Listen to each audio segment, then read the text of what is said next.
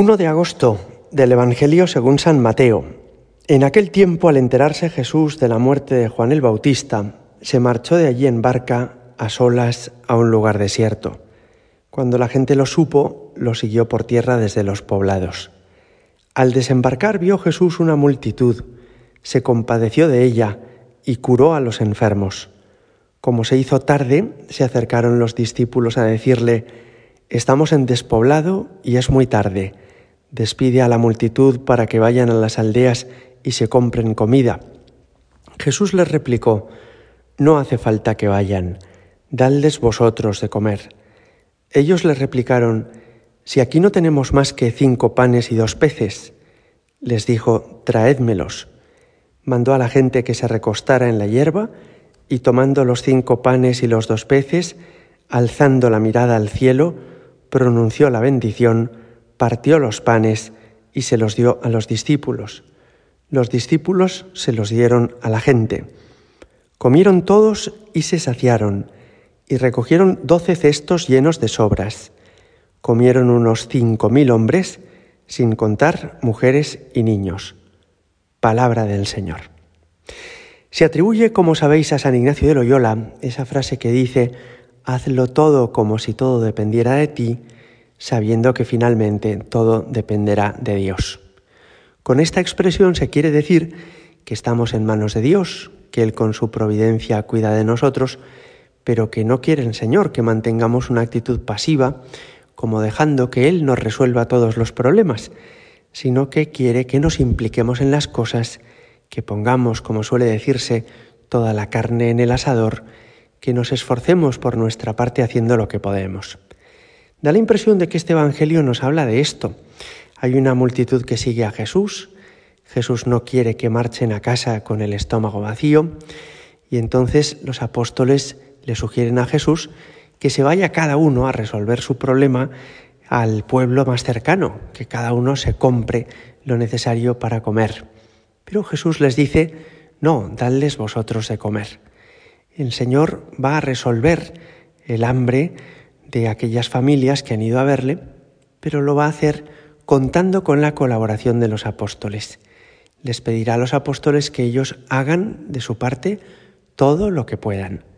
Y por eso les pregunta Jesús, ¿cuántos panes tenéis? Tenemos cinco panes y dos peces. Y con esos panes hará el Señor el milagro, los multiplicará y podrá comer una multitud de más de cinco mil personas. Pero ha hecho falta que los apóstoles, en lugar de desentenderse del asunto, de inhibirse y decir, este no es nuestro problema, que lo resuelva otro, hace falta que ellos pongan todo lo que llevan en su bolsa, en su mochila, todos esos panes que tienen, que son muy pocos, pero que van a ser imprescindibles. Este mismo mensaje aparece en otros pasajes del Evangelio muy relevantes también. Por ejemplo, en las bodas de Caná, cuando se había terminado el vino y Jesús va a hacer el milagro de convertir el agua en vino, pero para lo cual pide que unos camareros llenen las tinajas de agua. Llenar las tinajas de agua no resolvía el problema del vino, y sin embargo Jesús quiso que hicieran todo lo que estaba en su mano, es decir, llenar aquellas tinajas, esforzarse en trasladarlas, llenarlas de lo que tenían, que aunque era muy pobre, el agua Jesús lo iba a transformar en vino. Con mucha frecuencia me parece que nos pasa esto en la vida ordinaria. Tú y yo y todos tenemos problemas, tenemos dificultades, cosas que hay que arreglar. Pueden ser familiares, puede ser que haya una persona que se ha enfadado contigo, una relación o una amistad que se ha estropeado. Puede ser también pues que no nos entendemos en un grupo o en la parroquia, en un ambiente. Y son todos esos problemas que el Señor puede resolver y que con la ayuda de Dios se van a poder arreglar. Pero no quiere nunca Jesús que te inhibas, que digas, mira, yo paso, mira, yo ya he hecho lo que quería hacer y ya no me interesa. Mira, esto que lo arregle otro. Mira, a mí que no me líen.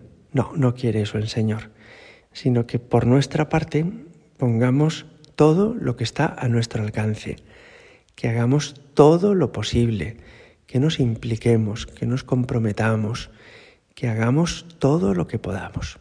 Y entonces sí, Él interviene, hace los milagros, convierte el agua en vino, multiplica cinco panes que no eran nada para dar de comer a una multitud, o ayuda a tantas personas en su familia, en su trabajo, a llegar a final de mes, a resolver un problema, un disgusto, un enfrentamiento.